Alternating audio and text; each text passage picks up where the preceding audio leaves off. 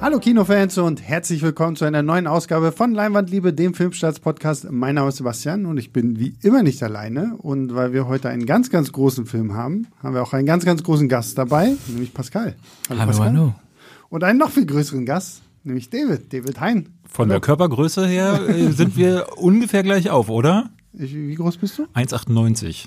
Oh, dann bist du sogar größer als ich. Ja, okay. ich bin 1,95. Ja, dann aber die drei mhm. Zentimeter. Wobei ich werde älter und da schrumpft man, ja. Vielleicht sind wir uns ja, dann. Ja, gut, mein Irgendwann Gott, begegnen wir euch. Ich, ich habe heute hohe äh, hier, die hohen Schuhe. Stöckelschuhe. An. Die hohen Schuhe an.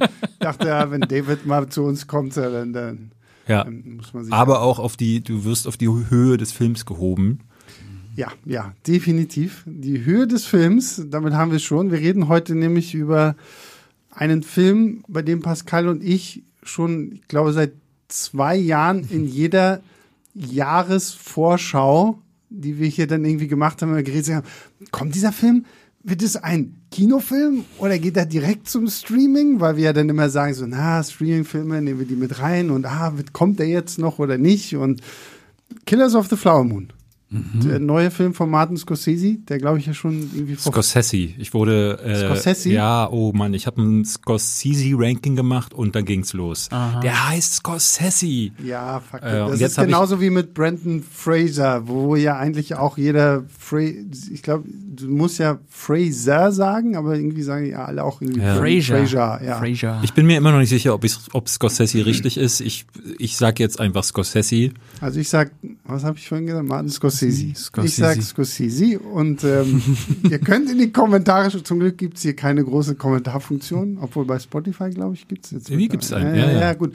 Die müsst ihr aber händisch freischalten, nicht vergessen. Ja, ah, na, dann. Ah, wusste ich gar nicht, okay. Dann schreibt da mal was rein, mal gucken, ob wir das freischalten.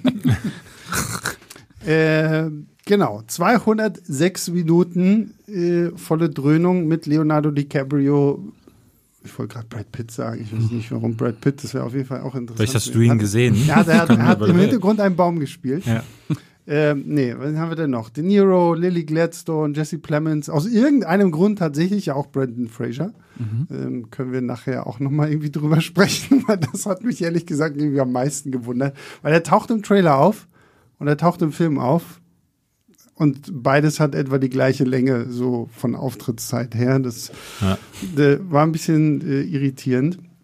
Und genau, das Ganze basiert auf dem Roman Killers of the Flower Moon, The Osage Murders and the Birth of the FBI von David Gran, der offensichtlich in Hollywood auch mit seinen äh, Non-Fiction, Fiction-Büchern beliebt ist, weil sein Lost City of Z wurde ja auch schon verfilmt. Mhm. Äh, jetzt ist halt Scorsese dran und äh, macht das Ganze hier nochmal und erzählt uns halt vom jungen äh, Heimkehrer Ernest, der hier bei seinem Onkel in, die, in, in dieses Reservat kommt, wo die äh, Einheimischen, quasi die Indigenen, auf Öl gestoßen sind und deswegen halt mit den fettesten Autos, mit den schönsten Pelzmänteln durch die Gegend fahren. Und ähm, ja, der gute William King Hale, gespielt von De Niro, möchte da irgendwie ein Scheibchen von abhaben und fängt an, seine Leutchen mit äh, den indigenen Frauen zu verheiraten, damit es irgendwie in der Familie bleibt. Und äh, ja, das sind so, das ist ganz, ganz oberflächlich, ganz, ganz grob, so ein bisschen, worum es geht. Wie war eure Erwartung an diesem Film, der ja nun irgendwie schon gefühlt seit fünf Jahren irgendwie immer wieder angepriesen wird, angekündigt wird, dass da was ganz, ganz Großes von äh, dem guten Martin Scorsese kommt. Wie sehr habt ihr euch auf diesen Film gefreut? Wie, wie war euer Bild vorher? Naja, äh, für mich äh, ist Martin Scorsese der beste amerikanische Filmemacher. ja. Äh, Was ist denn mit dem guten Schrader? Ja, gut, äh, Schrader ist äh, knapp dahinter, aber ähm, die beiden sind doch ein und dasselbe, kann man fast sagen. auf jeden Fall mal sehr ähnlich gewesen eine Zeit lang, aber ähm, ich, ich liebe Scorsese und äh, ich habe mich auf den Film tierisch gefreut. Es war so mein Jahreshighlight äh, neben dem neuen Paul Schrader Film, der hierzulande leider nur auf Blu-ray jetzt rausgekommen ist, kürzlich, lohnt sich aber auch, sehr sehr toller Film. Ah, den wollte Master ich noch gucken, Master Gardener, ja, ja wollte ich schon. Ähm, ja, und äh, dementsprechend äh, heiß war ich auf diesen Film. Ging mir ähnlich. Also ich bin natürlich wie jeder Filmfan äh, bin ich im Lager von Martin Scorsese, Scorsese, Entschuldigung, hab aber, los. ja, ich kann halt, das ist einfach scheiße, ich krieg's nicht aus dem System gespült. Ähm, das Ding ist, er hatte das vorher ja schon angekündigt, dass es hier wieder um so, ne, das hast du jetzt nicht erwähnt, es geht dann um eine Mordserie, die dann da noch passiert und es klang dann so, dass es in frühere Gefilde ging, die er dann häufig bedient hat. Gangster, äh, mafiöse Strukturen. Hier ist es jetzt mal nicht die Mafia, aber zumindest so ähnlich. Und ich dachte so, oh, ob er das wohl wieder so erzählen wird, wie zuletzt ja auch in The Irishman oder in meinen großen Lieblingen Goodfellas oder Casino. Deswegen hatte ich große Erwartungen an das, mhm. an diesen Film und habe mich auch, war auch eines, neben The Killer von Fincher definitiv eines meiner meist erwarteten Werke des Jahres. Mhm. Ja, Scorsese gehörte für mich auch irgendwie so zu dem. Der hat mich tatsächlich so ein bisschen zum, ich sag's immer so, erwachsenen Film gebracht. So, weil ich glaube, Casino war damals so der erste Film, den ich gesehen habe, der mal nichts mit Fantasy, Science Fiction oder sonst irgendwie was zu tun, wo es halt tatsächlich so um echte Menschen irgendwie ging. So und da hat er mich irgendwie, deswegen so, Casino steht für mich rein, so von der Nostalgie her immer noch sehr, sehr weit oben auf der äh, Scorsese-Guckliste. Und äh, eigentlich, ich muss ja sagen, ich war kein so ein großer Fan von The Irishman, mhm. habe mich aber trotzdem sehr auf den hier gefreut, einfach weil ich gerade auch, wenn, wenn du so den Titel liest von, von dem Buch, so, dass hier The Birth of the FBI, so wie das alles noch mit reingeht. Und ich habe jetzt letztens dieses GQ-Interview äh, mit dem guten Martin Scorsese äh, geschaut, wo er irgendwie eine halbe Stunde lang über so seine Filme redet und halt auch eben bei Killers of the Flower Moon genau darauf eingeht, dass der Roman ist ja wohl, oder, na, nicht Roman, das, das Buch, mhm ist ja mehr so ein Police Procedural. So. Also du hast diese Morde und dann kommt halt dieser Ermittler, hier dann gespielt von Jesse Plemons, da zu diesen Osage und ermittelt halt. Und so war der Film auch mal geplant. Genau, und äh, so hatte er den Film ursprünglich geplant, bis er sich gedacht hat, so, ja, aber dann ist es halt irgendwie gefühlt das, was ich schon tausendmal gemacht habe weswegen er sich dann halt äh, dieser Figur von Ernest Burkhardt, also Leonardo DiCaprio, zugewandt hat, um es quasi so von innen heraus zu machen. Das fand ich irgendwie einen interessanten Ansatz. Ich fand, dass es sich dadurch für mich angefühlt hat, um jetzt mal ein bisschen vorwegzugreifen, wie eine Murder-Mystery ohne die Mystery. Also mhm. er erzählt diesen Fall eben von der Gegenseite äh, und dadurch fehlen so ein bisschen die typischen Twists and Turns, die man mit so einer Art von Thriller dann normalerweise verbinden würde, weil du ja die ganze Zeit siehst, was vor sich geht. Und ähm, ich, ich glaube, dass ähm, Killers of the Flower Moon, und das merkt man jetzt gerade schon, wenn man so die Berichte darüber liest und viele Kritiken, der Diskurs konzentriert sich viel auf die Laufzeit, 206 mhm, Minuten, ja. weil ich finde, das muss man schon sagen, man merkt die Laufzeit anders als bei ein paar seiner anderen Filme. Der hat nie kurze Filme gemacht, also die, die kürzesten sind tatsächlich also die ersten von ihm gewesen, Boxcar Bertha oder äh, Wer klopft dir denn an die Tür? Äh, ich glaube, der hat drei Filme, ich hatte mal geschaut, von den 24 Langfilmen, die er gemacht hat, sind drei unter 100 Minuten. Mhm. Alles andere ist weit mhm. drüber. Ähm, und ich finde, es ist einer von denen, da merkt man es mehr, weil er sich viel Zeit nimmt, um auf dieser Seite zu erzählen. Für mich kommen da so ein paar Schwächen mit, zu denen kommen wir aber, glaube ich, gleich. Mhm. Diese, diese, diese Wahl ist für mich nicht so gelungen ausgefallen. Ja, also ähm, den Film als True Crime äh, Thriller zu bewerben, äh, das ist ein bisschen problematisch, weil der Film ja auch gezielt so Höhepunkte, Spannungshöhepunkte auch unterläuft, ähm, dem Scorsese, das merkt man, liegt dieses Schicksal der ähm, Eingeborenen wirklich äh, so extrem am Herz, würde ich sagen, dass er das überhaupt nicht auf so Spannungshöhepunkte äh, drehen möchte, sondern wirklich die ganze Zeit nah an den Menschen dran bleibt. Ist äh, früher ein bisschen anders gewesen. Also ich habe dann auch noch mal Casino gesehen. Der ist ja auch sehr analytisch, äh, aber der hat ja dann wirklich äh, Szenen drin, die dann auch noch mal voll voll auf die Zwölf gehen und ist auch ein Meisterwerk, steht außer Frage. Aber in diesem Fall ist es dann fast schon so, so sehr pietätvoll äh, an den Grausamkeiten oder an den Höhepunkten vorbei inszeniert, ohne aber die jetzt auszublenden in dem mhm. Sinne. Ist, also ein, ein, Mord ist da nicht äh, ein Thriller-Höhepunkt, ein mhm. Thrill-Höhepunkt. Ich fand, ich, ich fand, dass, ähm, dass ich, also was ich seltsam fand, war, dass er in Interviews vorher auch mal wieder betont hat, dass es für ihn ja auch so ein schwieriges Ding ist. Er als Weißer nimmt sich jetzt diesem Thema an, aber es, ist, es lag ihm sehr am Herzen. Was mir dabei wirklich gefehlt hat äh, im Film ist die Perspektive der Osage äh, Nation. Also äh, Lily Gladstone, klar, die spielt ja eine relativ große Rolle, obwohl sie dann im Verlaufe der zweiten Hälfte mehr und mehr aus der Handlung genommen mhm. wird. Und dann sieht, sitzt man ab und zu, äh, sieht man ab und zu, wie so ein Rat von amerikanischen Ureinwohnern oder den Osage zusammensitzt und äh, Dinge bespricht. Aber eigentlich ist der Film fast ausschließlich auf Leonardo DiCaprio und Robert De Niros mhm. Figuren. Und das fand ich schwierig. Also für, in Verbindung mit der Aussage, die er getroffen hat und auch diesen Ängsten, die Scorsese hatte, fand ich es seltsam, dass der Film eigentlich nicht viel mehr aus ihrer Perspektive noch erzählt hat, sondern sich wirklich nur die Übeltäter genommen hat und ausschließlich bei denen bleibt und da wiederum auch nicht so wirklich beleuchtet. Ich fand, dass ja. die Figuren ähm, gerade De Niro echt nicht gut auserzählt sind.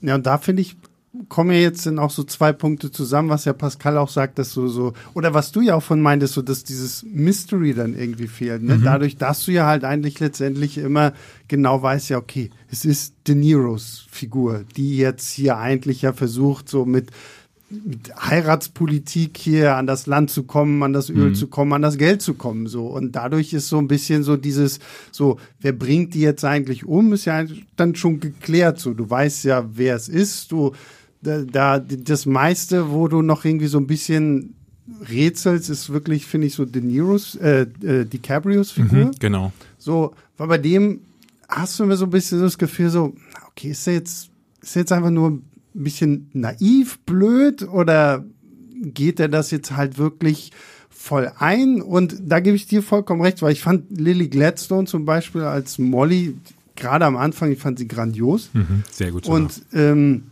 zum, zum, zum Ende hin, dann wird sie auch irgendwie so mehr und mehr irgendwie so beiseite gelegt und das hätte ich mir tatsächlich auch gewünscht, dass man mehr so die äh, die, die Osage da tatsächlich noch mehr in den Vordergrund rückt, weil gerade am Anfang fängt es ja auch mit denen an und dann siehst du, wie sie da halt ihren Reichtum genießen ja. und alles ausleben und es sind ja, es geht ja eigentlich auch um sie. Mhm. Aber der Film schiebt uns dann halt ja. mehr DiCaprio unter und sagt so, ja, hier ist der, der kleine weiße Junge, der gerade irgendwie aus dem Ersten Weltkrieg zurückgekommen ist und äh, jetzt dann hier irgendwie versucht, so ein bisschen Fuß zu fassen. Also wenn wir mal äh, Casino als Beispiel nehmen oder aber auch sowas wie Wolf of Wall Street, Filme, die eigentlich eher so Vibe-Filme sind, mhm. ne, die so ein Tempo haben und wo man wirklich sagen muss, die sind virtuos aber auch nur Wolf Wall Street gerade auch so ein Partyfilm. Aber der zeigt mir sehr konkret, was ist denn da tatsächlich vorgefallen? Wie haben Sie es geschafft, dieses Finanzsystem auszuhebeln? Wie ist der Stand auch des Finanzsystems gewesen? Ähm, was der Film hier sehr, ganz seltsam macht, ist, dass er vorne und hinten in dieser Geschichte der Osage äh, die Schere ansetzt und Details regelrecht weglässt. Wie sind die Osage dazu gekommen? Äh, zum Beispiel, wie ist dieser Reichtum denn zustande gekommen? Im Buch wird das unter anderem aufgeklärt. Ähm, es wird äh, ganz am Anfang gibt es zum Beispiel eine Szene, äh, das würde ich nicht als Spoiler ansehen, ähm, Lily Gladstone sitzt da vor einem Verwalter, der sie als ähm, was, was in Kon, was, was sagt er?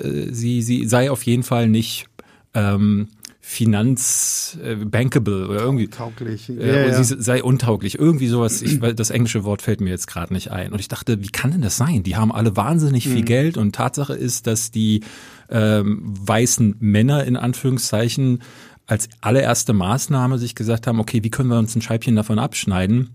Und haben diese Verwalter eingesetzt, die dann quasi das Geld für die Osage äh, da verwaltet haben. Das spricht der Film aber gar nicht an. Und ich finde, dass Scorsese in der Vergangenheit solche Themen vollumfänglicher behandelt hat. Ich hatte, habe da eigentlich immer das Gefühl gehabt, einen größeren Einblick zu bekommen. Und hier ist das nicht so. Also das Buch zum Beispiel erklärt äh, unter anderem auch, ähm, das sind Dinge, die ich mir nur angelesen habe. Ich habe das Buch selber äh, nicht gelesen, aber das, was ich davon äh, recherchiert habe, da wird unter anderem gesagt, dass das sich in höchste Verwaltungsebenen unter anderem von Oklahoma und sogar noch weiter höher durchgezogen hat. Das wird auch im Film höchstens angedeutet.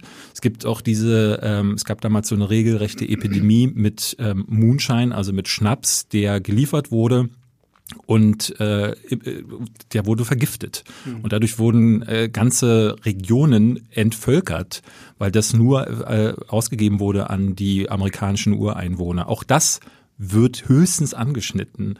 Und das fand ich skurril, dass der Film dieses große, ne, dieses große Panorama auspackt und dann aber immer wieder sich fokussiert auf zwei Figuren, auf DiCaprio und De Niro, ein bisschen Lily Gladstone da sein lassen darf, diese Familie um sie darf ein bisschen da sein, aber eigentlich nur als Opfer ähm, und dieses große Ganze regelrecht ausspart. Und das war, irgendwie fühlte sich das total unbefriedigend an, gerade wenn man das vergleicht mit der bisherigen Filmografie von Scorsese. Ja, muss ich tatsächlich auch sagen. Als ich das erste Mal gehört hatte, wie lang dieser Film wirklich auch wird. Mhm. Und ich, wir reden sicherlich noch häufiger über diese Länge des Films und wo das jetzt gut ist und wo das nicht gut ist, dachte ich halt auch so, okay, es wird viel mehr in diese Tradition und die Kultur dieser Osage äh, eingetaucht und äh, da, das fand ich, meine ich fand so den den Anfang so, wenn sie da das Öl entdecken und diese tolle äh, Zeitlupe, wenn sie da drumherum tanzen und die nackten Oberkörper der tanzenden Männer da mit dem Öl voll gematscht werden und dann hast du irgendwie so diesen Cut und dann diese diese alten äh, 4x3 Bildchen so, das, das fand ich irgendwie cool so, mhm. aber da hätte ich mir echt gehofft, auch so ein bisschen gewünscht, dass man darauf mehr eingeht, weil so in seinen anderen Filmen kriegt er das ja auch irgendwie immer gekonnt hin, so gerade auch Casino irgendwie so, dir dann zu erklären, wie funktioniert eigentlich Las Vegas. Wie funktionieren ja, die ja, großen äh, Casinos so? Mhm. War, warum machen die so viel Geld und wie machen die ihr Geld? Und, ja, äh, Oder die Strukturen in der Mafia bei Goodfellas. Ne? Mhm. Also das hat viel damit zu tun, dass er da auch immer sehr gekonnt Voice-Over eingesetzt mhm, hat. Und stimmt, normalerweise Kritik ist ja immer äh, Filme, die einen Voice-Over brauchen, die erzählen die Figuren mhm. nicht gut genug aus. Und ich finde, das ist ein sehr schönes Beispiel bei diesem Film hier, weil ähm, ein Beispiel für, für, auch für Kritik bei mir war, dass ich Robert De Niros Figur fand ich ganz schlecht ausformuliert. Der ist in diesem Film wirklich einfach nur böse. Hm. Das ist der Fädenzieher im Hintergrund, der äh, ja, verschlagen ist und äh, immer wieder auftaucht. Man kennt zwar seine Motive, ne? klar ist, man, hier Gier ist das große Ding, das sagen die Figuren im Film auch, aber ich fand, dass ein Goodfellas zum Beispiel den bösen Buben, die ja wirklich unmoralisch ist, die ganze Zeit tun, viel mehr Facetten geben konnte. Da konnte auch ein De Niro wirklich gut dagegen anspielen. Mit Blicken hat er da mhm. ganze Dinge transportiert. Das gelingt beiden, also auch äh, DiCaprio, der die meiste Zeit mit heruntergezogenen Mundwinkeln im Film auftritt, mhm. nicht wirklich dagegen mhm. anzuspielen. Mhm. Und da dachte ich, hier hätte ein Voice-Over tatsächlich Wunder wirken können, indem die Figuren immer wieder vielleicht auch Einblicke in ihre Figuren geben. Die Cabrio, was du vorhin gesagt hast, war zum Beispiel ein Punkt bei mir immer wieder, dass ich mich schwer damit tat, herauszufinden, wo steht denn DiCaprios ja. Figur? Mhm. Ne? Äh, was sind denn jetzt seine wirklichen Beweggründe? Das muss man sich ein bisschen zusammenreimen und am Ende stand ich aber ratlos da. Der Film gibt eine klare Antwort auf, wie, wie man dann auch geschichtlich mit seiner Figur umgegangen ist, aber irgendwie fehlte mir der Einblick und da wäre meiner Ansicht nach ein Voice-Over notwendig gewesen. Wahrscheinlich war das aber nicht so einfach, das eben in den Köpfen dieser Bösewichte zu mhm. verpflanzen. Mhm äh, die ja aus Gier halt gehandelt haben. Da gab es vielleicht auch einfach keine Facetten, aber dadurch wirkt dieser Film oder diese Geschichte, die von, von einem Scorsese, von dem man anderes gewöhnt ist, wo die Figuren normalerweise, ne, auch ein Jordan Belfort in Wolf of Wall Street ist kein guter Typ, hm. ne, aber so wird er nicht gezeichnet, weil man äh, durch die Taten, aber auch durch den Blick in die Köpfe der Figuren besseren Einblick bekommt, fehlt hier aber. Hm. Vielleicht wäre auch wirklich äh, Molly als Hauptfigur besser gewesen und dann von ihr ja. das Voice-Over zu haben. Ey, entweder Jesse halt, Plemons oder sie. Ja, mhm. ja. Ja. ja es äh, hat sich so ein bisschen so angefühlt, als wenn das so der erste Scorsese gewesen wäre, wo er keine Sympathie mit den Hauptfiguren hat. Ähm, es ist auf jeden Fall ein Film mit überraschend vielen Leerstellen. Mhm. Ich habe äh, wie gesagt, Casino ist da das Paradebeispiel, um einfach diese Abläufe von Las Vegas detailliert, aber trotzdem unfassbar rhythmisch darzustellen. Also die erste, es vergeht ja gefühlt kaum eine Minute ohne Voice-Over in, in ja, Casino. Ja. ja. in diesem Fall äh, ist das wirklich ein bisschen anders. Ähm, und mit der De Niro-Figur habt ihr auf jeden Fall recht. Das ist einfach so ein sinistrer Typ im Hintergrund, wo du sofort weißt, es ist das Arschloch hier. Äh, der ist das Problem. Wenn es den nicht geben würde, hätten wir diese Situation mhm. gerade nicht. Vielleicht hätten wir sie trotzdem, aber es wäre, ja, ne? Ähm, bei DiCaprio fand ich aber, dass das schon eine mehrdimensionale Figur ist, weil er mich immer wieder vor neue Emotionen gestellt hat. Also es, ich habe äh, das schon geschrieben gehabt. Eigentlich steckt in Killers of the Flower Moon ein Cohen-Film. Äh, so völlig idiotisch sind diese Figuren. Also es ist ja teilweise unfassbar, wie doof DiCaprio ist. Tut ja teilweise weh. Aber du hast dann eben doch noch einen Scorsese, der sich nicht über diese Figuren lustig machen möchte und der gerade bei DiCaprio eben auch noch äh, immer eine zweite Ebene irgendwie drin hatte, wo ich mir dachte, irgendwie liebt er sie ja doch wirklich. Es, es war ganz, ganz. Ja, also da müsste man jetzt spoilern, aber ja. auf diese Antwort bin ich nicht gekommen, weil er ja wirklich Dinge tut in diesem Film, die was völlig anderes vermuten lassen. Also weil ich bin da ganz bei dir. Es gab Situationen, wo ich dachte, ja, der ist hin und her gerissen. Mhm. Und man merkt, dass er irgendwo da ist irgendwo Liebe, aber es ist, äh, weil er eben ein Charakter ist, der wahnsinnig dämlich auch zu mhm. sein scheint. Ich glaube, das ist auch das Problem. Ja. An dieser Figur. Also, das ist das, was viele Leute vor Probleme mit dieser Figur stellen, ak zu akzeptieren, dass der doof ist. Ja. Also, dass der einfach doof ist. Mhm. Äh, aber ich fand die Liebe, äh, da gab es einige Szenen, äh, auch die, die glaube ich schon im Trailer gezeigt wird, wenn sie sich dann noch einmal umarmen. Ähm, der Rest wäre wäre jetzt ein Spoiler, äh, wobei weiß ich nicht eine wahre Geschichte spoilern, aber machen wir machen wir jetzt an dieser Stelle nicht. Es gibt äh, alle möglichen Outlets, die gerade die Cinema hat einen Bericht ähm, vor der äh, Kritik veröffentlicht, wo sie den gesamten Fall auf auserzählen und im Grunde das das das ist auch ein Ding bei dem. Robert äh, Hofmann, mein Kollege, kam hinterher raus und meinte so, oh scheiße, er hat diesen Bericht in der Cinema gelesen und im Grunde hat er jetzt das nochmal als filmische Version bekommen und normalerweise ist es auch so bei Scorsese anders. Du kannst dir zwar durchlesen über die mafiösen Strukturen in New York, oder wo auch immer Goodfellas spielt, ich weiß es jetzt äh, äh, aus dem Stand gar nicht, ja, aber wenn du Goodfellas guckst, ist es nochmal ein ganz anderes Erlebnis. Du kannst Bescheid wissen über die Casinos in äh, Las Vegas, aber wenn du Casino guckst, ganz anderes Erlebnis. Ja. Hier ist es aber so, wenn du diesen Fall dann wirklich auserzählt bekommen hast, dann hast du im Grunde, ne, es ist das tut dem Film sehr unrecht, wenn ich jetzt sage, das ist ein abgefilmter Wikipedia-Eintrag. Ja, aber zum Teil fühlt es sich leider so an.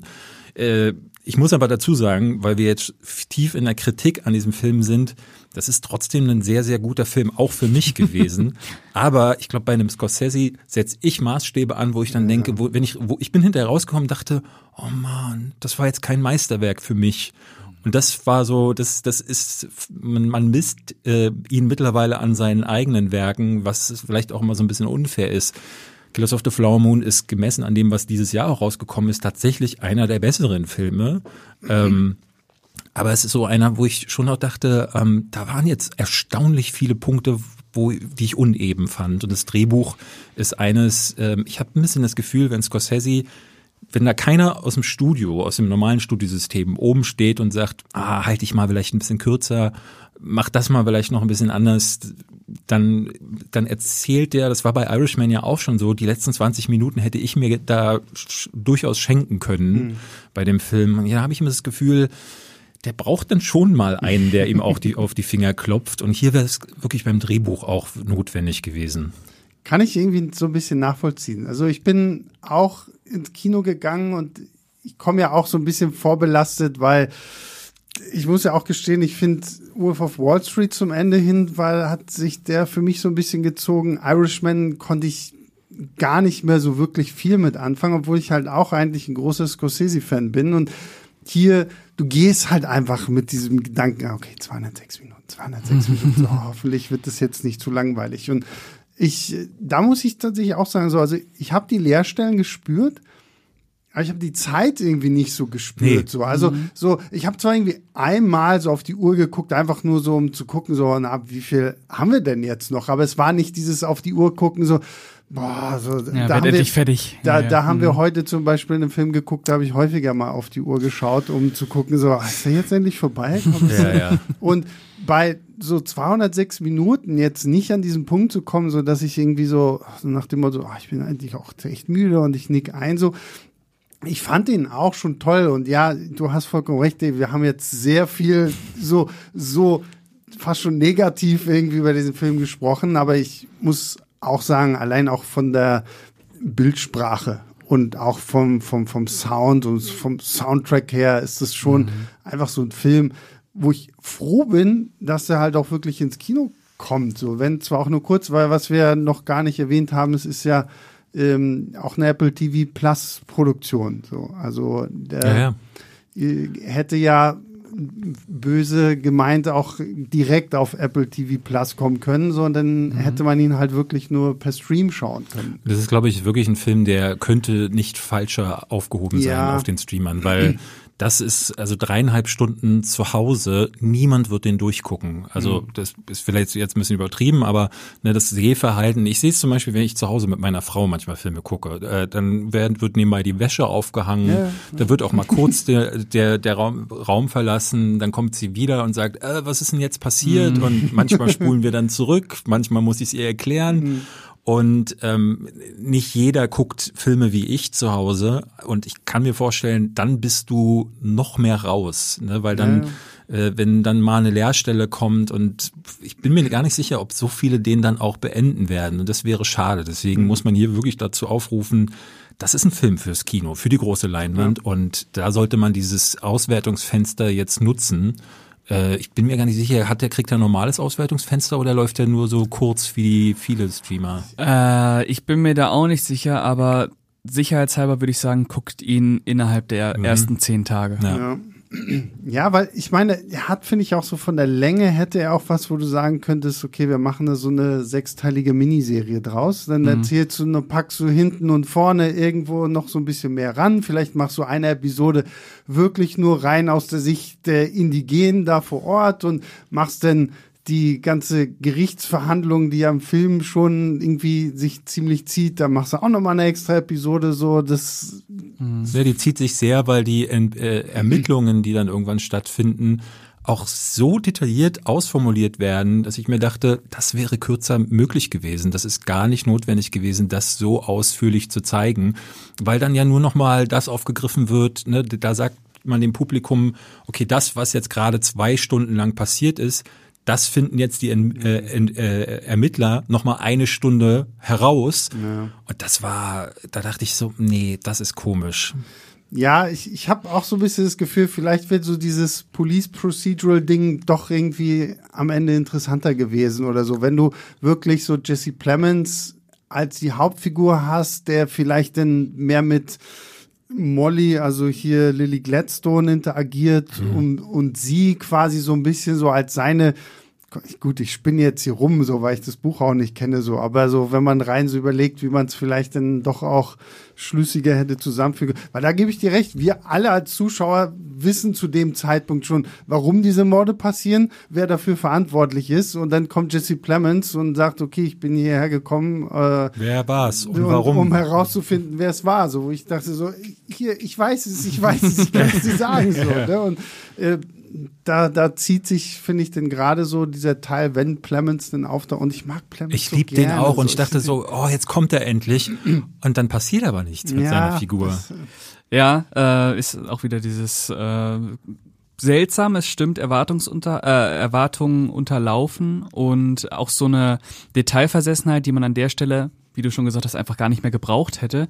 Äh, mich hat das trotzdem irgendwie alles mitgerissen. Ich glaube, ich war da schon an diesem Zeitpunkt so äh, happy darüber, mal wieder so ein amerikanisches Epos zu mhm, sehen. Also mhm. wirklich auch von dieser Bildgewalt, was ja eher an das 50er, 60er Jahre Kino. Mir ist die ganze Zeit äh, Giganten in den Sinn gekommen mit äh, James Dean, der auch ähnliche äh, Bilder immer bemüht hat wie jetzt äh, Scorsese.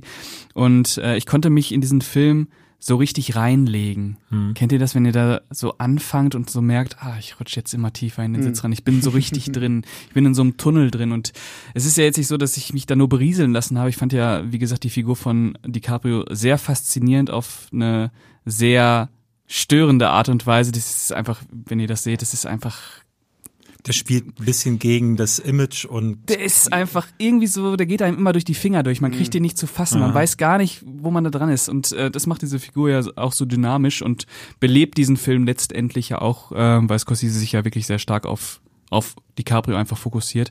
Und ich glaube auch äh, deswegen, weil er das gar nicht gewollt hätte, aus der Perspektive von den äh, Ureinwohnern zu erzählen. Ich weiß gar nicht, äh, ob er sich nicht da gedacht hätte, ah, mhm, mhm. ob ich, ob ich, ob das ich hat das er ja machen. Ja, ich, ja, ja, deswegen hat er sich eher auf die Leute konzentriert, die diese Erfolgsgeschichte zu einer, zu einem, zu einem Genozid gemacht haben, in dem Fall. Äh, was ich aber immer noch mitreißend genug fand. Ich fand auch, man merkt es, man merkt, dass man 206 Minuten im Kino sitzt aber es war nicht quälerisch. Also es gibt nee. wirklich nee, nee, keinen Zeitpunkt, wo du dir so denkst, so, oh, ja, okay. Ja, ja, ja. Es ist okay. Da, aber das ist eine seiner großen Stärken, äh, dass er tr trotz eines eher unebenen Drehbuchs die Elemente, die er hat, so verweben kann, ob es jetzt die Bildsprache ist, aber auch der Einsatz der Darsteller, die ja wirklich bis in die kleinsten Nebenrollen, jetzt mal Brandon Fraser äh, ausgenommen, den ich grottenschlecht fand in diesen, mm, also die wenigen ja. Minuten, die er da ist, hatte ich das Gefühl, oh, hat jetzt noch immer jemand die DVD von The Whale reingelegt, weil er wirklich genau so spielt und das ja. passt nicht da rein. Da war John Lithgow, der ähnlich lange dazugegen ist. Mhm hat einen viel besseren Job gemacht. Der wusste, wofür er da ist und wollte keinen Oscar gewinnen. ähm, aber das, das hat, das fand ich faszinierend, dass der es schafft, dreieinhalb Stunden so zu inszenieren, dass ich trotzdem selten, selten wirklich in diese Löcher geraten bin, weil der Film aber auch ein Thema ja als Grundlage hat, die einfach auffühlt auch. Das muss man mhm. sagen, dass der immer wieder Szenen und ähm, Momente hat, wo man denkt so, ey, wie kann denn das sein? Ja, wie könnt wie, ihr nur so wie, sein? Genau, wie könnt ihr so sein? Wie kann da die Welt auch weggucken? Ähm, es ist, äh, ja, da hätte es damals schon Social Media gegeben, wäre es vielleicht ein Aufschrei gewesen, aber so ist da halt einfach ein, ne, sind da einfach Dinge verschleiert worden. Und trotzdem, und es waren, die Figuren waren halt auch so, ne, Leonardo DiCaprio ist ja nicht der einzige Naive. Man möchte ja fast jeden außer Robert De Niro, der wirklich derjenige ist, der noch am awaresten gezeichnet Wobei wird. Ich Alle will man packen und durchschütteln. Ja. Wobei ich mir bei ihm dachte, er ist der cleverste, aber legt all das in die Hände von Vollidioten. Ja, also es gibt immer wieder so Gespräche, wo er dann sagt, aber du solltest doch dieses und jenes machen. Ähm, und dann geht Person X los, spricht mit irgendeinem Typen, der dann natürlich, wenn da jemand mit, von der Polizei davor steht, dann äh, packen die natürlich, und so ist es ja dann auch ja, tatsächlich. Und dachte, auch das ist jetzt nicht so clever, aber ähm, es gibt so äh, ganz klare Anzeichen. Und da dachte ich dann aber auch im Film, ja, aus der heutigen Sicht, als jemand wie ich, der viele Gangsterfilme geguckt hat und weiß, oh, die Figur ist shady. Mhm. Oder äh, ich trinke da mein äh, tägliches äh, Teechen und plötzlich geht's mir jeden Tag schlechter. Vielleicht hinterfrage ich das mal, mhm. aber äh, das ist zu einer Zeit passiert, ne, auch aus einer Perspektive, das hat man dann vielleicht einfach nicht kommen sehen, so dass es eigentlich auch wahrscheinlich sehr realistisch gezeichnet ja. ist. Das, das möchte ich dem Film gar nicht vorwerfen. Das finde ich aber eigentlich schön, dass der Film das mit mir macht. Mhm. Dass ich mit den Figuren mitfiebere und denke, meine Fresse, ich würde jetzt gerne mich in diese äh, Szenerie teleportieren und mal allen eine Backpfeife geben und sagen, jetzt werdet doch mal wach. Mhm. Und ähm, das ist, das ist ein Achievement, das muss man Scorsese auch wieder anrechnen. Ähm, ich glaube daher definitiv, dass das ähm, ne, also es wird ja schon gerade auch gerade in den USA als äh, absolutes Meisterwerk gefeiert. Viele sagen, es sei ein gereiftester Film. Das würde ich jetzt so nicht sehen. Ich würde sagen, das war sein erstes Alterswerk. Wobei Irishman, The Irishman ja, ja, ja, ja, ja, ja, ja. Also Wobei der jetzt aber noch mal mehr. Ja, ich, also man, man, man hat so ein bisschen das Gefühl, dass er ein, einerseits so jetzt so Themen aufgreift, die ihm am Herzen liegen. Ich meine, das hat er immer gemacht. Religion war auch immer so ein Thema.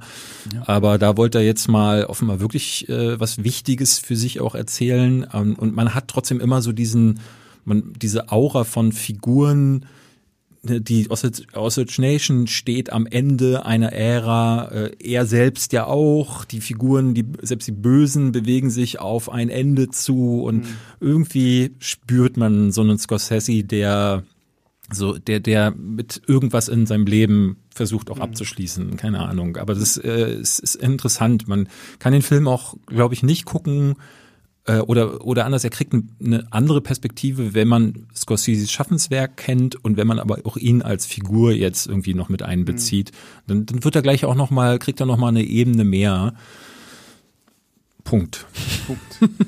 ja, ich glaube, das ist auch wirklich so für Fans von Scorsese irgendwie gemacht, so dieses, okay, du hast äh, auch wieder so dieses, diesen Aufstieg und Fall von bestimmten Figuren. Und hier finde ich es halt spannend, dass du halt beide Seiten ja dann trotzdem auch irgendwo hast. Ne? Weil dieses, okay, jetzt hast du äh, einen indigenen Stamm, der es tatsächlich in dieser Welt der Weißen schafft, die ja eigentlich alle in den USA irgendwie komplett nur unterdrückt haben, die werden jetzt auf einmal reich. Aber sind dann halt auch gleichzeitig wieder von dieser Welt der, der Weißen so beeinflusst und geprägt, dass sie dann halt eigentlich so in ihrem Reichtum anfangen so zu werden wie die mit dem ganzen Schmuck und wir brauchen jetzt den Fahrer und hier und das Haus muss noch größer und noch größer sein und dann hast du halt so eine Figur wie De Niro und wie DiCaprio, die da irgendwie versuchen sich eine Scheibe von abzuschneiden und äh, De Niro will ja eigentlich den ganzen Kuchen schon haben und so man merkt, das sind halt dann auch genauso die Themen, die äh, Scorsese ja immer gerne irgendwie angesprochen mhm. hat. Und ich, ich frage mich halt immer so ein bisschen, und das fand ich witzig, weil als wir in der Pressevorführung waren, war die eine Dame von äh, Paramount halt auch da, die äh, mit Pascal und mir dann irgendwie noch so Richtung U-Bahn gegangen ist, die auch so ein bisschen gefragt hat, so, und was glaubt ihr? Ähm, wie wird der Film so ankommen? Wie, wie werden so die Leute drauf reagieren? So, ich denke so, ja klar, ich meine, wir haben es jetzt schon gefühlt hundertmal angesprochen. Das Thema Laufzeit wird für viele einfach ein Punkt sein. So 206 Minuten ins Kino gehen. Äh, ich meine, mittlerweile sind die Leute längere Zeiten gewohnt. Marvel und Co. haben es ja jetzt auch so. Aber die erzählen in der Zeit nicht das, was so Scorsese erzählt. Ne? Und ähm, auf der anderen Seite, es ist halt jetzt auch nicht so das Mainstream-Thema, so, so, so ein, mhm. ist jetzt kein Blockbuster oder irgendwie sowas, sondern. Also wenn ich es messe an den Reaktionen auf äh, die Kritik ähm, bei mir auf YouTube oder Letterboxd, erstaunlich wenig ja, Interaktion. Klar, ja. ähm, ich hätte gedacht, dass äh, Leonardo DiCaprio als Figur groß auf dem mhm. Cover mhm. und ich glaube auch Martin Scorsese hätte ich mehr zugerechnet. Aber ich glaube, Wolf of Wall Street mit dem Poster, mit den mhm. Trailern ja, macht ja, mit den Leuten mehr. Ja, Im Trailer sieht das hier schon nach, ich glaube, für einige, Art Entschuldigung, aus, so. Kunstscheiße aus. Genau. Äh, die ist irgendwo, scheiße ist es nicht, aber die ist dann, ne, ich glaube, Leute, die sowas dann nicht so gerne gucken und die nicht sagen so, oh, jetzt heute zum Abendbrot aber nochmal Lawrence von Arabien, mhm. die werden da echt Probleme mit mhm. haben. Das ist, ähm, wenn man den einordnet, auch in Scorseses Historie, das ist eben nicht Goodfellas oder Cousine Kino, also diese weibigen Movies, mhm. die eben mit diesem großartigen Rhythmus spielen, sondern geht eher so in Richtung Silence, würde ich ja. sagen. Ja. Silence oder Last Temptation of Christ. Kundun. Er hat selten mhm. Filme in dieser elegischen Machart mhm. erzählt sondern da gab es ja so Sachen wie Cup der Angst oder Shutter Island, die eher klassische Thriller sind, dazwischen dann eben diese rhythmischen Filme und auch mal so weirdere Experimente oder sehr düsteres Zeug wie Bringing Out the Dead oder Taxi Driver. Und das hier ist was, da kenne ich eigentlich nur Silence und Last Temptation, mhm. die mir einfallen, die so von A nach B durchstrukturiert erzählen und das aber sehr ruhig, sehr mhm. langsam. Ähm, und das muss man, glaube ich, auch wissen. Und ich glaube, ganz viele, das habe ich, also ich hatte ein Scorsese-Ranking gemacht, da haben mir Leute geschrieben, oh, ich habe nur einen halben Film gesehen. Leute, die dann in der Hälfte von Goodfellas abgebrochen haben und den Rest gar nicht kannten oder nicht wussten, dass die Filme von Scorsese sind. Und ich glaube, da ist man als äh, Filmkritiker oder auch als Filmfan vielleicht zu tief drin und kann da gar nicht äh, äh, hochrechnen auf den Normalzuschauer. Ja. Wobei Goodfellas muss ich ja sagen, ich habe noch die alte DVD zu Hause. Geil umdrehen. Das, das ist eine Wende-DVD, ne? So vielleicht die hatte ich auch. Da, so, ja. Weil die auf die DVD hat nicht alles gepasst und irgendwie waren sie wohl noch nicht so weit zu sagen, okay, wir machen es auf zwei Discs. Auf die DVD hat das nicht gepasst? Ja, du hast, ja. das ist eine Wende-DVD. Du musst wirklich nach, einer, nach der Hälfte des Films äh, hört Titan es einfach war das bei auf. Titanic auch so? Ich weiß es gar und, nicht. Mehr. Und ich, und ich oh. hatte damals, ich, ich, weil ich habe den Film halt leider auch noch auf DVD äh, irgendwie gesehen. Ich dachte damals so, hä? Was ist denn los? Wieso ist der Film jetzt so, bis ich dann irgendwie auf der, der Packung Steht gesehen das habe. keine B. äh, so, so, wo denn der Wendedisk irgendwie ja, so. Das davon hatte ich ein paar. Das ist sogar noch so mit diesen alten, mit diesen alten Papphüllen. Die, oh, die Snapper. diesen Snapper, ja, ja, genau. Snapper, geil. Und ja. äh, da musste, vielleicht ist das der halbe Film so, weil du. Hat die nicht, nicht nur Warner Brothers gemacht, diese Snapper? Ja, ja, ja, ja, ja, sehr viel. Hat Matrix äh, hatte ich auch einen Snapper, Wild Wild West damals mit elf. Ja. Ähm, Aber ähm, welcher Film auch ein bisschen äh, im Stil von äh, Killers of the Flower und auch dieses sehr elegische ist äh, Zeit der Unschuld. Stimmt, ja. Ähm, ja. Wenn es dann wirklich so historisch wird und er sich dann ganz klar auf so äh, Beziehungsdynamiken äh, konzentriert, dann wird's dann schon auch mal ein bisschen langsamer, wobei man das über Gangs of New York nicht sagen kann, den ich mir auch noch mal angeguckt habe. Der hat ja ordentlich Dampf auf dem Kessel, mhm. was natürlich auch an einer unfassbaren Performance von Daniel Day-Lewis mhm. ist, der ja so durch den Film strahlt, da denkst du dir, das, der rollt dir gleich aus dem Fernsehen raus. Ja, ja. Äh, ja, also es ist ein, es ist ein für Apple ein Prestigewerk, was mit Sicherheit nächstes Jahr auch den einen oder anderen Oscar gewinnen wird. Ich gehe davon aus, dass Lily Gladstone wird nominiert, äh, Thelma Schoonmaker wird nominiert. Mhm. Ja, Kamera. Kamera wird nominiert. Ausstattung. Scorsese würde ich auch sagen, weil das mittlerweile auch so ein Ding ist, so jetzt wird er, man weiß ja nicht, wie viele Oscar-Versammlungen wird er noch mhm. äh, erleben.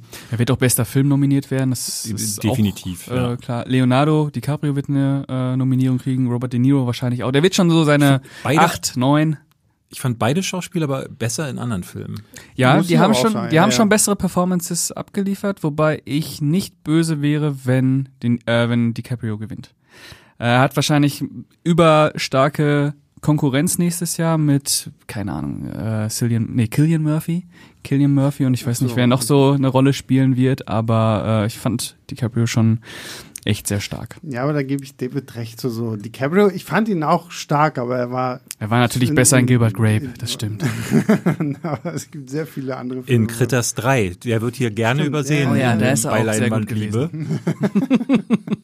äh, ja, ich, ich, ich liebe den in, äh, ich, seine beste Rolle für mich Once Upon a Time in Hollywood. Da ist Die er ist so ja also eigentlich Komödie, aber das ist so facettenreich. Es gibt ja. da Szenen, ja. wo ich denke, was krass, was in seinem Gesicht los ist. Ja. Aviator ähm, finde ich ist die beste Scorsese-Performance von ihm. Den mag ich nicht. Den mag ich leider nicht. Ich mag ihn am ehesten, in, also mein Lieblings-Scorsese ist Wolf of Wall Street, in dem er mitspielt. Mm, okay. Und mm. Shutter Island mag ich ihn auch sehr. In Shutter Island finde ich den so auch ja. brillant. Also wirklich äh, grandios. Ja. Und De Niro, ja, hatte ich schon, das, da sind es, glaube ich, bei beiden sind es für mich die Rollen. Bei DiCaprio ist es eher so dieses, ähm, dieses Dämliche, was ich schon gesagt mhm. habe. Da kann er nichts für. Und äh, Robert De Niro spielt halt leider äh, an gegen eine Hülle, äh, die seine Rolle ist, die mir, wie gesagt, viel zu eindimensional ist. Und da kann er nicht viel machen. Ähm, wenn du dir da das Övre von Scorsese mit ihm zusammen anguckst und dann halt Raging, Raging Bull dagegen hältst mhm. und so, dann äh, ist es halt leider nicht dasselbe. Ja. Ähm, obwohl man sagen muss, es ist trotzdem auf allerhöchstem Niveau. Mhm.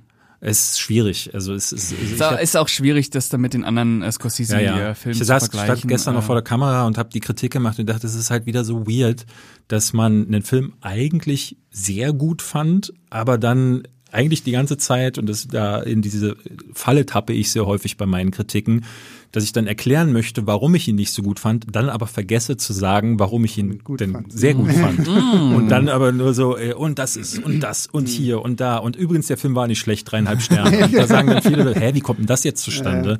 Das muss ich, muss ich, da muss ich mich immer wieder zu zwingen, weil ja, ich dann eigentlich denke, so, dass die Leute werden das schon verstehen, aber natürlich nicht. Mhm. aber, gut, aber man will ja, man kommt dann auch so in diese Erklärungsnot irgendwie ja. und äh, verliert sich da dann auch gerne mal irgendwie drin. Man muss den Film auch, glaube ich, gesehen haben. Ne? Also man muss ja. verstehen, und es wird ist ja immer so, der eine Kritikpunkt gewichtet sich für den einen mehr, und dann werden andere Dinge sehen, die ich, die mit mir gar nichts mhm. gemacht haben, äh, wo ich gar nicht, äh, gar keine Probleme mit hatte. Ähm, aber gerade wenn man so über Scorseses Rolle spricht, äh, ja, nee, ähm, De Niros Rolle spricht, ich glaube, das muss, muss man wirklich gesehen haben, um zu verstehen, warum da, warum ich da dann auch ein Problem mit habe. Aber das kann man ja, glaube ich, einfach sagen. Ne? Das ist ein Film, den kann man empfehlen, sollte ja, man ja. empfehlen. Mhm. Unbedingt. Also gerade wenn wir darüber reden, wir wollen das Kino feiern und ich meine, Scorsese war ja auch häufig jetzt in letzter Zeit mit seinen ganzen Marvel ist Achterbahnfahren und sowas alles vergleichen und hier die Angst, ist das Kino bald tot und sowas mhm. alles. Jetzt zeigte zumindest, ja, okay, ja. so kann Kino halt funktionieren wenn, und aussehen. Wenn Marvel eine Achterbahn ist, dann ist er eher so, kennt ihr diese äh, in den äh, Vergnügungsparks, wenn du mit so diesen Schwänen auf dem Wasser ja, oh ja. so langsam durch den Park kannst du in Ruhe alles angucken, was so an der Seite so los ist. Das ist das, diese Schwanenfahrt. ja. Ja, ich hoffe, es ist nicht der Schwangesang auf, auf seine Karriere. Ich hoffe, da kommt noch ein bisschen. Was. Er hat auf jeden Fall schon einen neuen angekündigt. The Wager hatte ich äh, gestern gelesen. Auch wieder mit Leonardo DiCaprio. Ich würde ja mir mal wünschen, dass er auch mal einen anderen Schauspieler äh, einsetzen würde, außer immer Robert und äh, Leo. Aber äh, weiß man da schon mehr? Gar nicht. Ich hatte äh, versucht, ein bisschen herauszufinden, worum es da gehen soll, aber leider habe ich äh, da nichts zu gefunden. Mhm. Wollte er nicht auch nochmal wieder irgendwie was rund um Jesus oder irgendwie so? Mir war, als hätte er da auch nochmal irgendwie wieder so ein Projekt. Ja, war das Scorsese? Terence Malik macht jetzt eins. Nee, aber ich meine auch. Äh, das wird, das also der ist natürlich schon abgedreht, aber der schneidet jetzt noch zehn Jahre. Ja, ja. Man weiß, äh, die, der Hauptdarsteller wird dann auf der Premiere herausfinden, dass er nicht mehr der Hauptdarsteller ist. ja. 3000 Stunden hat er gedreht dafür. Ja, genau. Ja, ist schon unfassbar. mit Jesus, höchstpersönlich. Ja. Ich glaube, dann wir durch, oder? Habt ihr noch irgendwas? Und das unter 206 Minuten? Das ist krass, ne? Ja, wir müssen noch, wir müssen noch fünf Minuten raushauen. Ne, ich, ich, ich hau, keine Sorge, das kriegen wir hin. Aber ich meine, so gibt's noch irgendwas, so jetzt wirklich Brennendes, was man zu Killers of the Flower Moon, weil ich glaube, wir haben alles irgendwie gesagt, was man. Ich würde schon nochmal auf Lily Gladstone zu sprechen kommen, ja. weil ich bei der finde, ähm, die habe ich vorher noch nie gesehen. Ich hatte mal geschaut, sie hat in kleinen Filmen mhm. oder Serien mitgespielt und die ist ja wohl auch eine Entdeckung von Scorsese gewesen, die ja wohl nur per E-Mail-Verkehr äh, hat er überhaupt erst mit ihr gesprochen. Die war quasi gecastet und gesetzt für den Film, ohne dass er sie je in so einer äh, Rolle hat äh, einsetzen oder gesehen hätte. Ähm, und dafür macht die ihre Rolle echt gut. Ich fand die sehr, sehr stark. Ja. Und das ist, äh, muss man auch mal sagen, mit Schwergewichten wie De Niro und DiCaprio mithalten zu können, da musst du was können. Mhm. In den Trailern wirkt sie seltsam. Ich dachte so, hm, wie spielt sie denn? Ne? DiCaprio fragt sie in, glaube ich, es war der erste Trailer, wo sie sagt, hey, was hast du denn für eine Hauptfarbe? Und sie guckt so, als hätte sie so eine Schmeißfliege auf der Kamera gesehen in seine Richtung, so, das ist meine Farbe. Mhm. Und das ist aber sehr viel facettenreicher, was sie dann im Film abliefert. Davon äh, auf keinen Fall irgendwie irritieren lassen. Ähm, das ist was sehr stark. Und das ist für mich die Entdeckung des Jahres, ehrlich gesagt. Mhm. Für jemanden, den ich so noch gar nicht auf dem Schirm mhm. hatte. Mhm. Ja, äh, ich habe die in dem äh, Kelly Reichardt-Film schon gesehen, Certain Women. Äh, da hat sie eine der Hauptrollen, da war sie auch schon. Äh, Wenig auch in First Cow sogar? Ja, ja, ja und in First Core habe ich sie auch noch gesehen, genau in den beiden. Äh, da fand ich sie schon äh, herausragend gut. Ähm, und in dem Fall jetzt auch, sie hat halt diese Subtilität, die den anderen beiden natürlich völlig abgeht. Mhm. Äh, und äh, dadurch wird sie auch nochmal eine äh, vielseitige Figur, die es auch verdient hätte, die Hauptfigur zu sein, das stimmt. Ja, absolut. Also die fand ich auch echt stark. Das. Was gehen wir denn nach Filmstartswertung? Ich habe bei mir dreieinhalb Sterne gegeben. Äh, Filmstartswertung wäre dann acht Sterne. Weil ihr gibt zwar ja nur bis fünf Punkte. Genau, aber wäre ich Christoph Petersen, hätte ich acht Sterne dann gegeben. okay. ja. Nicht, hat Christoph den schon gesehen? Ja, der hat auch die Kritik geschrieben, viereinhalb Sterne. Ach so, vier. Ja, ah ja, stimmt, ja, okay. Ja, gut. ja äh, bei viereinhalb Sternen bin ich Kein auch. Diss. aber Christoph wertet immer höher als ich, deswegen äh, muss ich das umrechnen. Ja, also ich bin auch bei viereinhalb Sternen. Ich fand den äh, absolut grandios. Äh, bin auch Scorsese-Fanboy durch und durch. Mhm. Äh, sonst wäre es vielleicht ein Vier-Sterne-Film. Äh, aber ich, ich habe den wirklich sehr genossen. Ich fand, das war ganz, ganz großes Kino. Auch wieder so eine Rückbesinnung auf klassisches, äh, klassisches Erzählkino, was man heute auch nicht mehr in dieser Form und in dieser Bildgewalt oft zu, äh, mhm. Bildgewalt, ja, Bildgewalt oft zu sehen bekommt. Ähm, Dieses eine Bild, wo die in äh, die uramerikanischen Ureinwohner um diese Ölfontäne ja. tanzen. In Zeitlupe Wahnsinnig. mit der Musik noch dazu. So ein geiles Bild. Das finde ja. ich, hat man aber schon im Trailer gesehen. Also ja. so, gerade so die, die Totalen und auch ja. so, so die Slow-Mo und auch das so. Auch die der, erste Kamerafahrt über so. die Ranch und so, das ist schon so, boah. Also so, so Bilder kann er das. Und das, das sieht halt auch alles scheißgeil aus. Das sieht echt fett aus. Ja, da merkst du halt, ne, es ist halt nicht vom Green ja, ja. Screen irgendwie gedreht, sondern da hat man noch irgendwo wirklich Kulissen also gebaut. Die Sets sind alles. erweitert. Das hatte, hatte ich schon das Gefühl, mhm. dass das ab und zu äh, durchaus an, anzumerken war, aber es ist nie so dieses Gefühl wie jetzt, wo neulich bei Expendables 4, wo sie in der Tür stehen und im Hintergrund merkst du so, okay, das ist jetzt entweder eine Fotowand, äh, mhm. viel besser sieht's nicht aus, sondern wenn es eingesetzt wurde, dann ist es kaum zu merken. Sehr dezent. Ja. Ja, ja, es hat alles, fühlt sich sehr haptisch an. Also es ist sehr, sehr greifbar, alles sehr sensorisch, ja. Ja, ja, also ich gebe vier. Ich, ich gucke ihn jetzt noch ein zweites Mal, beziehungsweise wenn dieser Podcast rauskommt, habe ich ihn schon ein zweites ich Mal auch. gesehen. Da, da, bin ich gespannt drauf, so wie, wie der wirkt, so wenn du ihn wirklich noch mal ein zweites Mal äh, guckst und dann halt auch so die, die Storyverläufe kennst und weißt, wie er so irgendwie abläuft, ob ich ihn dann da bin ich gespannt, ob ich ihn dann langweiliger finde oder mhm. ob er mir dann irgendwie mehr gibt, weil ich dann bestimmte Nuancen bei Lily Gladstone vielleicht anders noch betrachte oder so. Also, oder bei De Niro? Oder bei De Niro, keine Ahnung. Also da bin ich tatsächlich sehr gespannt drauf, wie der so bei der Zweitsichtung dann sein wird. Ich glaube, ich könnte ihn jetzt nicht nochmal sehen. Also jetzt erstmal. Das mhm. ist so einer, wo ich in zwei Jahren sicherlich nochmal reinschaue, aber ähm, Nochmal jetzt. Hm. Ich kam auch ja, nach Hause. Ich hatte, es gibt ja jetzt ein Screening, ich glaube sogar eures. Ja. Äh, und ich hatte mich angemeldet mit meiner Frau, die ihn auch unbedingt sehen will. Und ich meinte zu ihr, oh, guck dir mal bitte lieber alleine auf Apple TV Plus.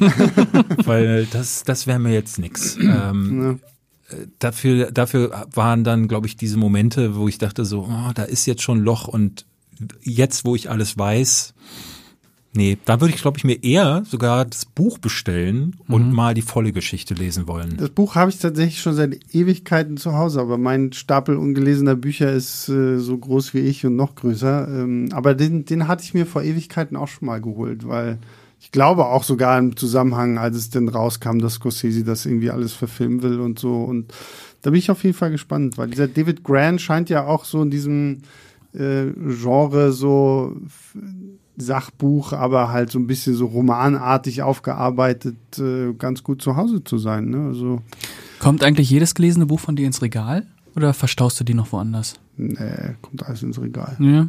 Ich habe zwar bald keinen Platz mehr, mhm. aber ja. Ich habe mir jetzt das Uwe Boll Buch bestellt. Oh. Ja, also ich habe es schon zu Hause. Ja.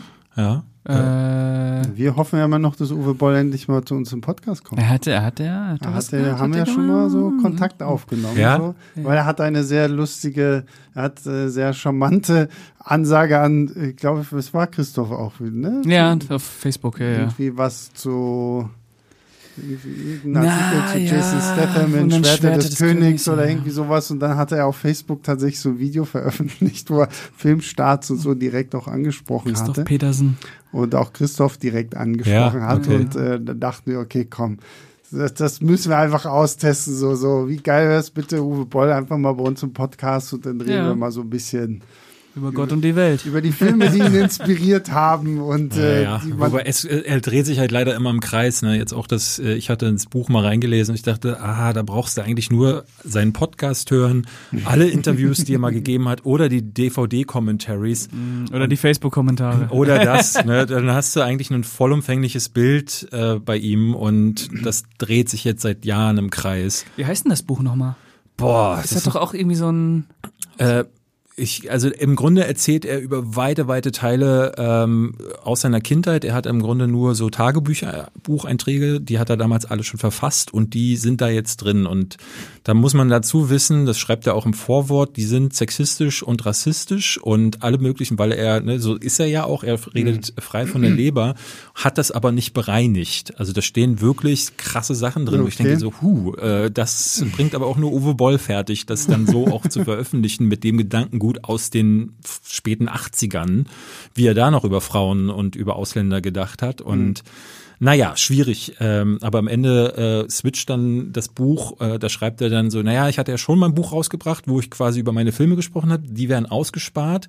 Und dann sagt er äh, jetzt nochmal ähm, 20 Seiten zur Filmförderung, was ein krasser Sprung ist, wo er sich dann über die Filmförderung in Deutschland irgendwie echauffiert. Ähm, ich kann dir den Namen gerade gar nicht sagen, ja, obwohl es auf meinem Nachttisch liegt. Äh, er hat jetzt auch bei irgendeinem Film mitgespielt, der auf dem Filmfest Hamburg äh, gelaufen ist. Ich weiß nicht mehr den Titel.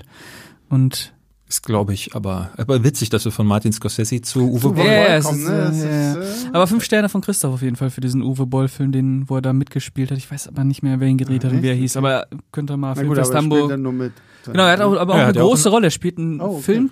Äh, Regisseur, der irgend, irgendwas träumt und diesen Film versucht umzusetzen. ja. Er hat ja auch einen eigenen jetzt gemacht wieder, ne? Last Shift. Ja. Äh, oder First, First Shift. First Shift. First Shift, First ja. Shift, ja. Trailer ist fantastisch. Ja, der Trailer sieht aber nicht so schlecht aus, wie man es vielleicht erwarten würde. Ich will mich hier jetzt nicht um Kopf und mhm. Kragen regen, wenn der mal hier kommt und mich sonst umhaut. Aber äh, es sah nach einem Film aus. Irgend nee, finde ich nicht. find ich, also äh, ich meine, der seit spätestens seit ähm, wie hießen diese Dinger, äh, diese Amok-Filmchen, äh, da, da wirken die alle wie durch mit dem Handy gefilmt. Mhm. Also gerade auch Hanau, ich weiß nicht, ob ihr den gesehen habt. Ja, habe ich auch gesehen. Das hat er mit seinem iPhone 4 gefilmt, habe ich das Gefühl gehabt. Beim iPhone-Film Steven Soderbergh, das Soderbergh kann schon krass sagen, aussehen. Ja, ne? ja. Park Chan-wook hat's auch gemacht. Park Chan-wook hat's auch gemacht, das stimmt. Welchen? Irgend so ein das war eigentlich so ein Kurz, äh, genau, ähm, Ach, Kurzfilm. Ja, ja, genau. Äh, den er, glaube ich, auch da irgendwie in Zusammenarbeit auch mit Vodafone, mm. irgendwie Korea oder so ah, gemacht hat. So. Es war mm. aber hm. wirklich nur so ein, so, ein, so ein kurzer, war halt auch das große Ding. Oh, Park Chan-wook dreht einen Film mit dem ja. iPhone. Ja, ist ja schon jetzt öfter vorgekommen. Ja, ja. Ich glaube auch der Red Rocket Regisseur hat ja. sein Tangerine LA iPhone gedreht. Ja. Dann, weil, weil David jetzt schon so viel über sein Ranking gesprochen hat. Und für oh, alle, ja. die sein Video noch nicht geguckt haben, spoiler doch mal, was ist denn deine Nummer eins? Goodfellas. Casino ist die zwei. Und die drei? King of Comedy. Cool. Wie, wie wäre das Ranking bei dir? Oder was ist deine uh, Nummer eins? Taxi Driver. Taxi Driver. Ja. Der ist auf der 5. Hm, Platz 2 wäre dann. Boah, Platz 2 ist bei mir schon echt super schwer. Also Goodfellas, Casino, King of Comedy. Boah, ich liebe auch die Also bei mir ist es äh, Casino einfach auch so ein bisschen halt nostalgisch äh, angehaucht, weil ich das war halt mein erstes Scorsese und mhm. an dem habe ich irgendwie so gefühlt dann alles gemessen, was danach ich kam.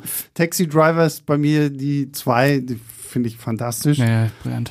Und was wären denn die drei? Wie ein wilder Stier gibt's ja auch noch. Departed, ja, weiß ich nicht. Na, Silence ist auch brillant, finde ich. Departed bin ich leider. Departed bist ja auch nicht so meins. Nee. Da, da, da, da, da mag ich mehr das Original. Nein, nein, nein, nein, nein. Ich besser. finde, das hat äh, Scorsese da echt im Boden gerammt, das Original. Nee. Aber ich habe jetzt noch mal Corsini, äh, Casino gesehen und ich finde, das ist ja echt einer seiner grausamsten Filme. Ja. Die, also diese Baseballschläger-Szene äh, am Ende, die ja, hat mich echt auch wieder kalt erwischt. Auch die Hammer-Szene. Äh, die Hammer-Szene. So einige Dinge nee, drin. diese Schraubstock-Szene, wo dem Typen das Auge raus rausploppt und so. Ja, ja, der ist schon. Ich finde diese Gewalt, die ist echt nochmal ein anderes Level, auch zu Goodfellas. Wobei, wie ein wilder Stier, der hat auch echt schlimme Gewaltmomente. Wie ein wilder Stier, so die Kampf, äh, die Boxsequenzen allein auch so. Ja, und ja. diese häusliche Gewalt, die er da zeigt, ja. das ist schon so.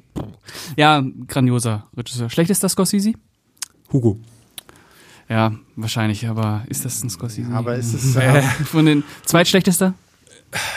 Äh, in meinem Ranking ist es, glaube ich, ist es Zeit der Unschuld oder ist es Last Temptation of Christ? Aber mhm. Last Temptation of Christ ist es einfach, ich kann mit dem, der Thematik nichts mhm. anfangen. Mhm. Und Zeit der Unschuld, diese, äh, also ich, ich finde Robert Downey Jr. in dem Film, das ging gar nicht für mich. Und dieses Angeschmachte mit Robert der. Robert Downey Jr.? Äh, nee. Daniel äh, Day-Lewis. Daniel Day-Lewis, yeah. genau. Dieses Angeschmachte in diesem barocken Setting und ja, dann ja, die Musik. War, ey, die das Musik. war seine Visconti-Hommage. So, nee, kann ich mich auch dran ergötzen. Natürlich kannst ja, Aber das. das sind die drei, wo ich sage, so die sind nix. Ähm, Hugo finde ich regelrecht schlecht, die anderen beide nur mittelmäßig und danach ist alles. Gut bis sehr gut. Bis meisterhaft. Gut bis sehr gut. Toller Regisseur. Gut, das, das, war ein schönes Schlusswort. Dann, David, vielen Dank, dass du heute hier warst. Gerne. Nächste Woche Kai? gerne wieder. Was haben wir da? Nächste Woche haben wir The Killer, oder? Ja, Ach, kommt ja schon diese Woche? Also die Pressevorführung ja, aber wann kommt ja. der? Äh, und der kommt dann ins Kino, dann, ja. Der kommt, Ach, der kommt ja auch ins Kino. Auch nochmal einen Ja, ja. Kinostart, ja, ja. Da Ah, bin ich auch eben- ganz happy drüber, weil ich schaff's nicht zur Pressevorführung und äh, will den aber unbedingt auch. Ich hoffe ja mal endlich mal, dass wir wieder irgendwie einen guten so ich weiß nicht, irgendwas mit einem Killer halt. Ich habe jetzt letztens diesen To Catch a Killer geguckt hier. Der hatte ganz gute Wertungen. Ah, den Ja, fand ich auch ganz fand nett. Den, der fängt gut an und lässt ihn, finde ich, irgendwie ziemlich ja, er ist nach, sehr so. konventionell auf jeden Fall, das, Ja, das stimmt das- schon, aber ich fand den schon dennoch Ich habe stimmungsvoll. immer so das Gefühl gehabt, Shailene Woodley fängt gleich an zu weinen, die ganzen, den ganzen Film über. So guckt irgendwie immer so getreten. Hm. Äh, ja, hattet, ihr deswegen Lim auch. hattet ihr Limbo gesehen? Diesen Schwarz-Weiß? Ja, Äh, ja. Das ist ein schöner Killerfilm. Ja, der, den fand ich auch grandios. Den Was echt gut. für Bilder. Hm. Also Schau dir das mal. Aber steht schon auf der Liste, Ja, aber Also dieses Schwarz-Weiß auch. Also Ja, ja. Unfassbar. gut. Dieser Film. Es gibt nur so einen Punkt am Ende, wo ich so ein bisschen. Mir ist ein bisschen Rein- zu sehr Misery Porny. Nee, ich, wir, wir reden, wenn die, Ah, okay, die klar. Aufnahme Ja, aus ja, ist, weil es gibt zum Schluss schon- was so, wo ich denke, so, ach, kommt Leute, so, das ist jetzt mit zu konstruiert dann. Ja. Aber nee, Limbo fand ich auch echt äh, sehr, sehr stark. Ja, Pascal, vielen Dank, dass du hier warst. sehr gerne. Größter Dank geht raus an alle, die Woche für Woche einschalten und uns tolle Mails, mittlerweile sogar schon Gedichte an? Leinwandliebe.filmstarts.punkt schicken. Ja, wir haben zu unserem letzten Kannst du eines rezitieren? Leider nicht, aber das letzte, wir haben eins bekommen zu, zu unserer Speed letzten zwei? Ausgabe von Podcast mit Schuss. Da hat jemand gedichtet, das lesen wir dann beim nächsten Podcast mit Schuss Ich, ich, hab, ich hatte dieses Prinzip vorher nicht verstanden. Ich höre ja auch jede Woche und dachte so, ähm, dieses Mal klingen die aber alle ganz schön angetrunken äh, äh, und hatte dann gemerkt, ah ja, ihr macht das extra. ja, ja, genau. Das ist, äh, wir versuchen es irgendwie so einmal im Monat hinzukriegen. Es klappt nicht immer, aber genau, dann holen wir hier schön Pizza Ah ja. und hauen uns ein bisschen einen hinter die Binde und gehen dann aber auch wirklich direkt danach hier in die Aufnahme rein, damit äh, das alles noch schön nachwirkt. Ja, das wäre bei mir nicht so gut, weil wenn ich betrunken bin, dann kommt nur noch Sülze bei rum. Das, äh, das, darauf hoffen Das wir klingt auch. immer so. vielversprechend. Ja, genau. Das klingt vielversprechend. ist, glaube ich, für den Hörer aber nicht so angenehm. Speed 2. Spiel zwei. ja, dann, also, wir hören uns nächste Woche wieder. Bis dann, macht's gut. Ciao, ciao.